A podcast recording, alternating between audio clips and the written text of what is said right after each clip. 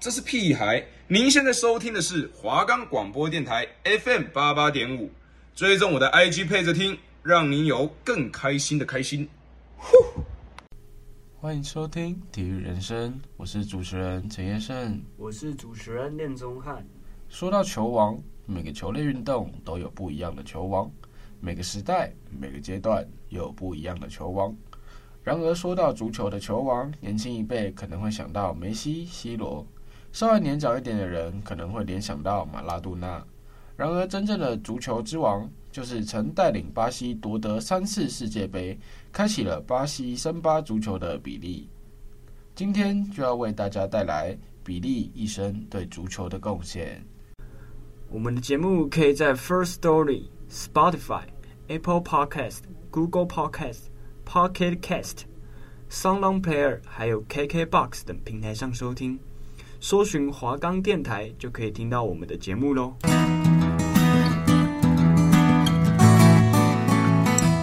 一九四零年十月二十三日，在巴西特雷斯克拉松伊斯的一个贫寒家庭中，产下了一名富有足球天分的孩子，那个人就是比利。比利的父亲在当时也是一名足球运动员，但在当时的巴西经济贫弱，如果不是非常出名的球员，赚的钱根本不足以撑起一个家。比利从小就受父亲的影响，喜欢踢球，但比利的妈妈总是告诉比利：“你长大不管做医生、律师还是老师都好，不要像你爸一样当个足球运动员，根本养不起一个家。”从小就非常听话的比利听从了妈妈的建议。当时足球对比利来说就只是兴趣消遣的娱乐而已。但即便如此，还是抵挡不住比利对于足球的热爱。比利自己很快就发现自己似乎踢得比其他人都还要好。在某一天，比利与父亲一同到芒果园工作时，树上掉下来一颗芒果，比利当场就将芒果当成足球耍起了花式足球。这一幕被他的父亲全部看在眼里。隔天，父亲就将比利带到了父亲所属的球队的少年队试训，结果跌破众人眼镜，以比利的球技完全不输成年队的职业球员。而当时，比利才是十三岁的少年而已，可见比利的足球天赋是如此强大。很快，比利在少年队仅仅两年的时间。就将当地所有少年队的冠军囊括进手里，因为当时巴西并没有电视，资讯的传播也非常差，导致比利尽管再厉害，除了当地以外，这天才少年在其他地区还是默默无名。就在比利十五岁那年，少年队的教练透过关系，将比利推荐到了巴西足球的一个重镇桑托斯的桑托斯足球俱乐部进行试训。本来桑托斯教练还非常不看好这来自贫民窟的小伙子，但马上比利就用球技征服了现场所有人的心。桑托斯二话不说，立马与比利签约，不是少年队合约，也不是青年队的合约，而是直接越了两级的职业合约。很快，在桑托斯的商业包装下，一个天才足球巨星的新闻就在当地传开。比利还没为桑托斯上阵过任何一场比赛，就已经成了当地家喻户晓的球星。而比利第一场为桑托斯一队上阵，是在比利刚满十六岁的时候。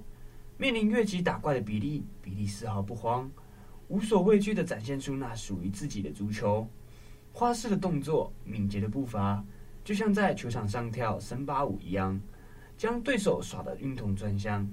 比利踢球的风格与当时欧洲流行的现代足球有着非常大的反差，一个是制式化的足球，一个则是自由自在，将对足球的热爱彻底展现的足球。这就是属于比利的森巴足球。很快，在俱乐部第一个赛季就成为联赛神射手的比利，杰出的表现吸引了国家队教练的青睐。一九五八年，比利受征召加入了巴西国家队。一同出征瑞典举办的世界杯，时年才刚满十七岁，他以惊人的技巧驰骋赛场。比利与加林查和瓦瓦组成了前锋铁三角。比利在小组赛时因为有伤在身无法上场。比利在半准决赛中复出，以一球小胜威尔斯，在与法国的总决赛中上演帽子戏法。最终，巴西在与瑞典的总决赛中以五比二打败瑞典，抱走了一九五八年的世界杯冠军，也是巴西史上第一座世界杯冠军。而比利则以十七岁的年纪，在该场比赛中进了两球，成为最年轻的进球球员。结束世界杯的比利回到了桑托斯足球俱乐部，受到了当地的英雄式欢迎。但对于在世界杯大放异彩的比利来说，桑托斯联赛根本就像是在虐菜。在桑托斯的第二个球季，就以五十四颗的进球打破了当时队上的进球纪录三十四球。树立了一个更高的水平。一九五九年一整年，比利总共攻入了一百二十七球，打破了巴西足坛历史，成了一年进球最多的球员。一九六一年，比利攻入了一百一十球，带领桑托斯捧走了南美洲自由杯，让桑托斯成了整个南美洲实力最坚强的球队。一九六二年，比利又再次带领桑托斯拿下南美洲自由杯冠军。桑托斯俱乐部有着比利的带领，正式进入到了黄金时代。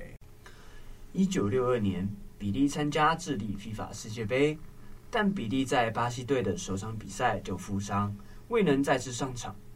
巴西虽然没有了比利，但巴西他的队友实力依旧坚强，一次又一次的击败对手。虽然比利无法上场比赛。但每场比赛，比利都会出现在场边，为自己的队友加油。最终，比利在场外看到自己的队友再一次为巴西夺得世界杯冠军。比利对巴西的影响已经不单单只是场上的影响而已了，在场边为队友的声援，也让队友们在心灵上得到了支持。自此，巴西足球正式被全世界看见，连霸了两个世界杯。令人闻风丧胆的森巴军团正式成立。时间转眼来到了一九六六年，比利第三次带领着巴西出征世界杯。这次世界杯是在英格兰举办，各国也对巴西这支队伍充满着戒备，尤其是对比利。第一场对上保加利亚的比赛，比利被彻底的针对，各种小动作，各种犯规，目的就是为了让比利没办法拿球，没办法射门。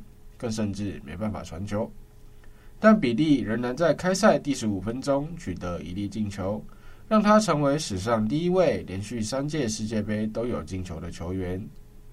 保加利亚一次又一次的犯规，但比利总是坚强的站起来继续。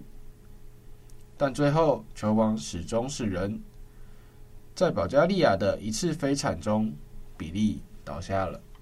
比利在队职员的搀扶下，一拐一拐的走下这场治疗。下一场比赛是否能上阵，成了一个非常大的问题。第二场比赛，比利确定因伤无法上阵，但这次的巴西队并没有像上一届一样，少了比利依然勇猛，反而兵败如山倒，输给了匈牙利。在巴西队面临淘汰的情况下，比利不得不带伤上阵。第三场，巴西要面对对历史颇有渊源的葡萄牙。当然，葡萄牙也不是什么善茬，足球实力也不弱。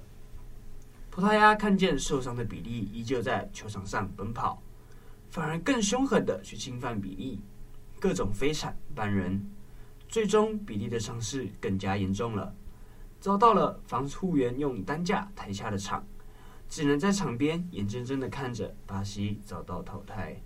一九六六年的世界杯迎来了巴西队教练的不满，踢了三场比赛就有八名球员受伤无法比赛，是历届的四倍。足球规则在一九八零年代以前其实并没有保护球员的机制，导致了早年足球更可以说是赌上自己的脚。这也说明了一九六六年世界杯为什么巴西队会不停遭到对手的侵犯。一九七零年。墨西哥世界杯成了比利最后一次参与的世界杯，首届彩色电视信号向全球直播的世界杯。而这届世界杯，巴西教练却跌破众人眼镜，将比利调去了中场位置。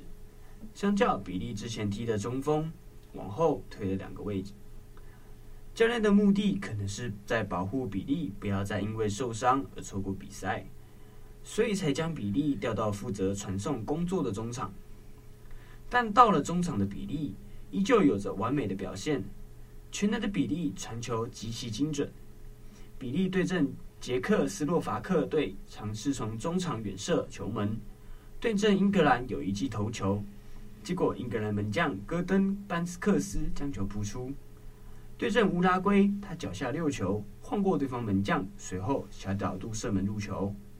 墨西哥世界杯赛的决赛上，比利攻入了巴西队象征性的第一百粒 FIFA 世界杯进球。纵身一跃，随后一记美妙的头球。巴西在决赛中以四比一击败意大利，当中比利进了一球，并助攻给雅尔金诺和队长卡洛斯阿尔贝托各一球。巴西队第三次捧杯，成为前所未有的最强队伍，已是无可非议的事实。他们因此也得以保留朱尔雷米杯，比利成为在世传奇。比利书写了世界杯历史上的一个传奇。他十四次出战世界杯决赛阶段的比赛，扣掉伤退的两场之外，其余十二场比赛不是有进球，就是有助攻。或者两者兼有，即是代表他从不空手而归，合计有十二球十助攻，场均能参与一点八三次的得分，至今仍保有世界杯最多决赛助攻，并列最多决赛进球、累计最多助攻、单届最多助攻等纪录。这个成绩让后来所有球员都望尘莫及。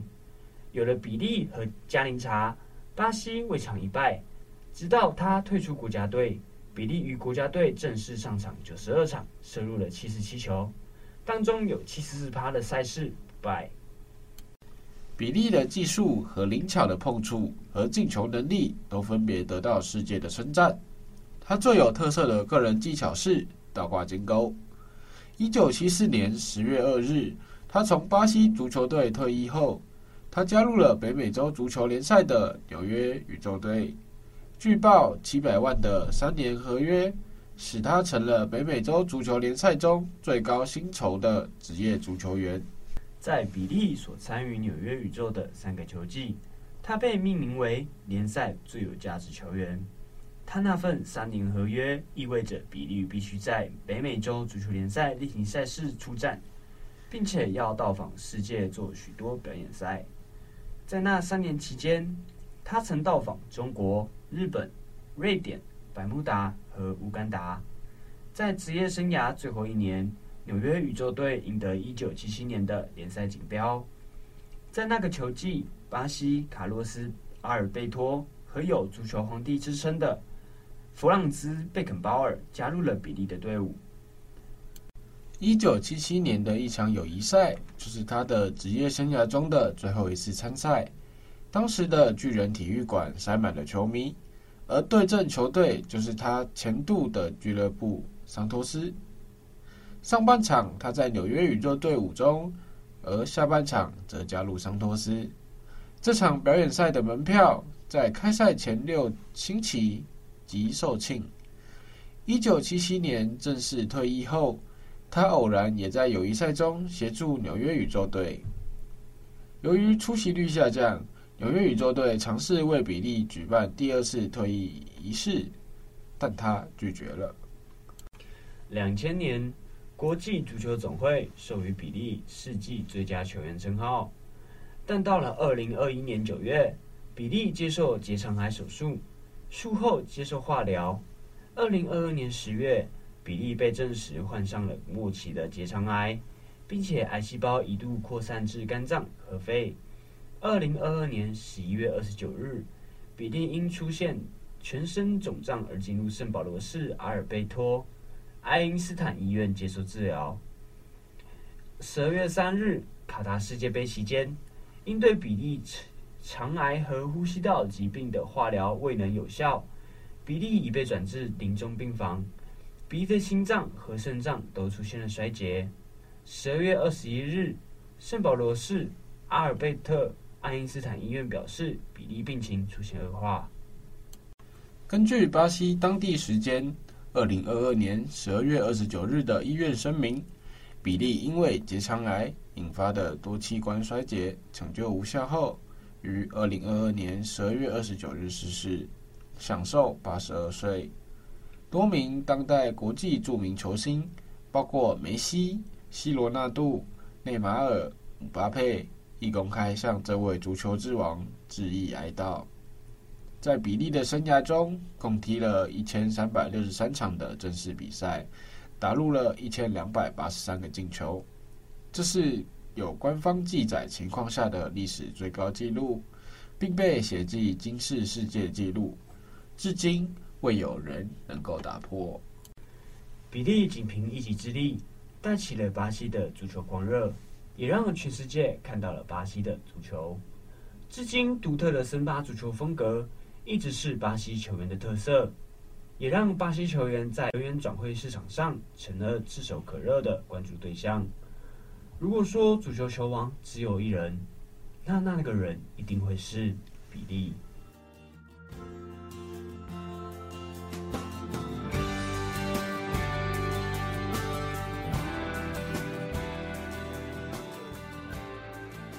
接下来的单元是圣恋怎么看？阿练你怎么看呢？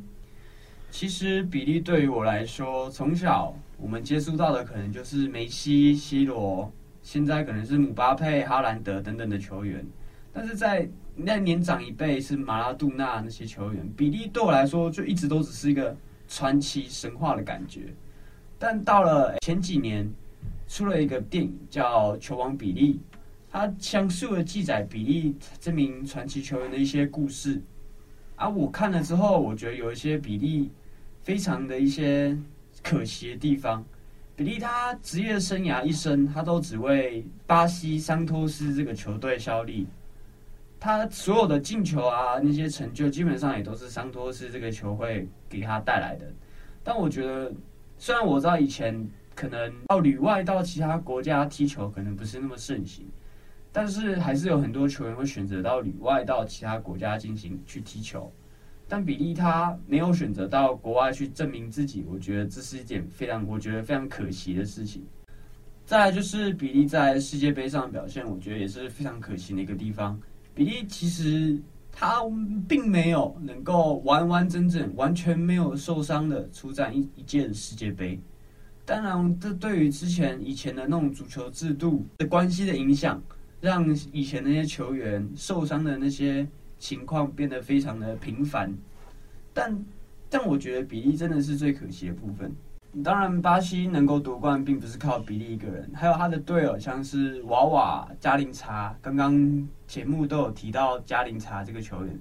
加林查其实在巴西也算是一名非常传奇的一名球员，但是他在场上跟场下完全是判若两人。他在场上就是像。球星一般的那种是一个光芒四射的球星，但他到了场下，他跟他的父亲一样是个酒鬼，而且还好色如命。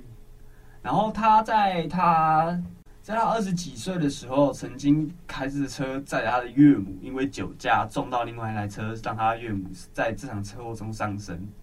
然后在一九六六年英格兰世界杯之后。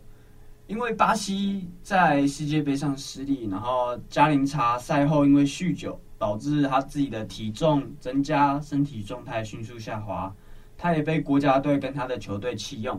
之后，加林查也多次来往到南美洲跟欧洲之间，试图延续他的足球事业。但是，我觉得他这个球员就是非常可惜的一点，明明有非常好的。身体素质，但是却被他自己的品性给毁掉了。最后，加林查在一九八三年一月，因为肝硬化，喝酒喝太多了，享年四十九岁过世了。那叶胜，你有什么看法呢？在刚刚听完比利的故事的时候，我觉得我印象最深刻的是他在芒果园，还在他小时候的时候用在芒果园用他的咖来去挑芒果。就我觉得，一般人去碰到那个芒果，就是会直接把它踢爆吧。然后更更厉害的是，就是因为我之前有有看到，就是比关于比利的自传，就也不是自传，就算传记的那种 YouTube 影片。然后他的父亲是可以把，就是比比利还踢得还要远。虽然那时候比利只是小孩啊，只是就足以了证明说，比利他的足球天赋是遗传来自于他爸爸。就其实我其实对比利这位球王不太熟悉，因为我其实也没什么在看有关于运动的方面的东西。但我那时候因为世界杯，然后所以去认识了梅西、C 罗、内马尔、姆巴佩，现在就是比较有名的那些人，然后就开始有慢慢去了解说有关于足球的东西，跟他们足球的球星之前的一些生平。对，然后我就觉得说，比利他从一个贫民窟，然后有办法到世界上最有名的一个足球巨星，我觉得比利真的是一个非常厉害的人。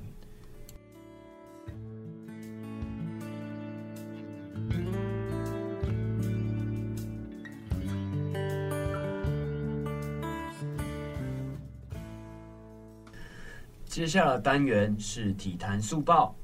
台湾在三级棒球与在成人赛事与国际赛表现的落差，始终备受球迷热议。而在排名世界第二，却在此次经典赛首战爆冷输球后，又再度被拿出来讨论。韩国媒体甚至为此撰文。台湾在首战爆冷不敌巴拿马后，韩媒便撰文点出台湾队在 U 十八、U 十三成人赛事的表现差异。内文提到，台湾队所在的 A 组竞争激烈，巴拿马队阵中也有大联盟好手，而以中职球员为主的台湾队，虽在主场作战，也不能保证能赢球。但是台湾队的惨败也有令人难以理解的部分。内文话锋一转，便提到，台湾队在世界棒球垒球总会的排名是第二名，但在国际舞台上具备一定的竞争力。不过，主要是 U 二三和 U 十八、U 十五代表队表现活跃。台裔前 NBA 球星林书豪，本季加盟 PLG 高雄十七直播钢铁人，掀起热潮。今原本在主场战 PLG 前二霸主富邦勇士，进行和野兽林志杰的大对决，但林书豪因日前发烧造成脱水现象，经身体仍不舒服。确定无法上场。钢铁人公关表示，林书豪因前日发烧造成脱水现象，已两日无参与球队训练。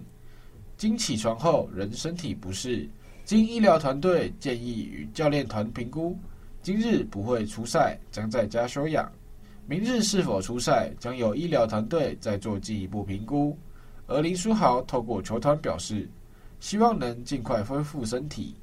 以最佳状态回到球场上，林书豪在加盟钢铁人后，不但连续五战票房都爆满，而且帮助之前两胜十七败的钢铁人打出了三胜二败的佳绩。以妈妈是中国人身份，洛杉矶新秀右投卡特如愿披上中国队战袍，征战世界棒球经典赛。他直言。中国有十个潜力像日籍二刀流大谷翔平这样的运动员，只是他们可能连棒球是什么都不知道。二零一三年，当时才十五岁的卡特，看着中国队征战 WBC，就是世界棒球经典赛，让他心中萌生替中国打球的种子。我记得那时候在上课时，我心想，妈妈刚好是中国人，为了确保自己是否有资格，卡特特别上网谷歌。最后得到肯定答案。从技术上来说，只要我表现够好，一定有资格。被天使队以自由球员身份签下来后，卡特接到中国棒球队传奇张宝树的电话，让他直言不敢相信，因为我才刚和天使队签约，他也不是球团的人员，所以我直觉认为就是中国队。果然，他说我们希望你能加入我们。卡特补充。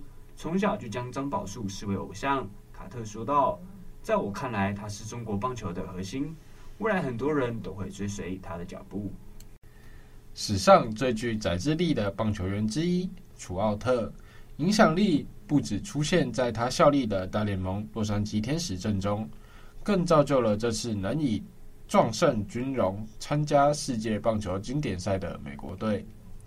楚奥特十次获选参加大联盟明星赛，三度获得每年年度 MVP。即便生涯没助天使赢得任何一场季后赛，但他在同一代的球员间有无与伦比的影响力。这次美国队的阵容甚至因此有了不一样的风貌。美国在二零一七年上届经典赛夺冠，当时楚奥特没有参赛，这次他毫不犹豫地点头答应参赛。世界棒球经典赛，中华队首战以五比十二不敌巴拿马，教练林月平的态度备受各界质疑。不少从日本远道而来采访的新闻媒体，他们怎么看待中华队表现呢？读卖新闻的记者龚第武认为。中华队整体攻击力实力不错，只是机会一直没有把握住。希望中华队后续有好表现，一起前进东京。读卖新闻记者龚第宇平时主跑日职读卖巨人队新闻，这次也跟转播单位朝日电视台、J Sport 等媒体一起来台。他们不但特别关注曾有日职经验的球员近况。也关心台湾的旅日好手，如王柏荣、吴念庭、宋家豪的近况与表现。提到吴念庭表现，工地认为他的打击状况不错。从中华队整体状况来说，其实攻击实力可不错，只是第一场对巴拿马有些机会没有把握。以首局为例，王柏融在满垒的情况下，虽然击出滚地球，却无法穿越形成安打，这是比较可惜的部分。此外，他也强调。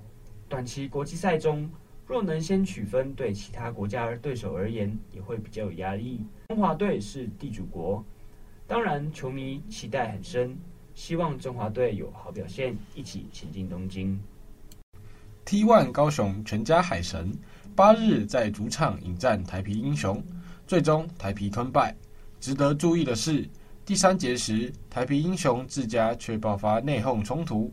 球队总经理哈孝远与杨将大胜在场边激烈口角，两人随后进休息室解决。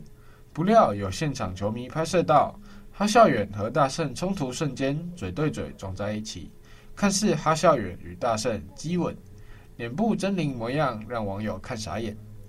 到第三节时，台啤杨将大胜疑似不甘被换下场。直接与台啤总经理哈孝远爆发激烈冲突，引发一阵骚动，过程还被转播单位拍下来。两人随后进休息室解决，结果该比赛大胜就遭冷冻，没继续上场。没想到如今网络上也流传着一张现场球迷拍摄的照片，画面中只见哈笑远和大胜在爆发激烈口角的过程瞬间，嘴巴对嘴巴已经撞在一起。从观众席视角看过去，就好像哈笑远与大圣在板凳席区激吻，并露出脸部狰狞的表情，超糗一幕引发网友激烈热议。关于与杨将的冲突，哈孝远赛后没有进行过多的解释，仅透露就算兄弟间也会有争执，但经过一来一往沟通，两人已经没有疙瘩。哈孝远开玩笑表示。因为今天球迷都在关注 WBC 经典赛，我们这样是希望让大家能多关注 T1 的比赛。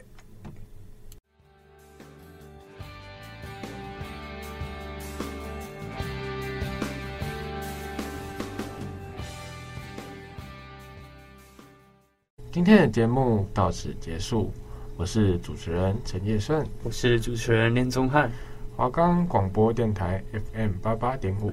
我们下次见。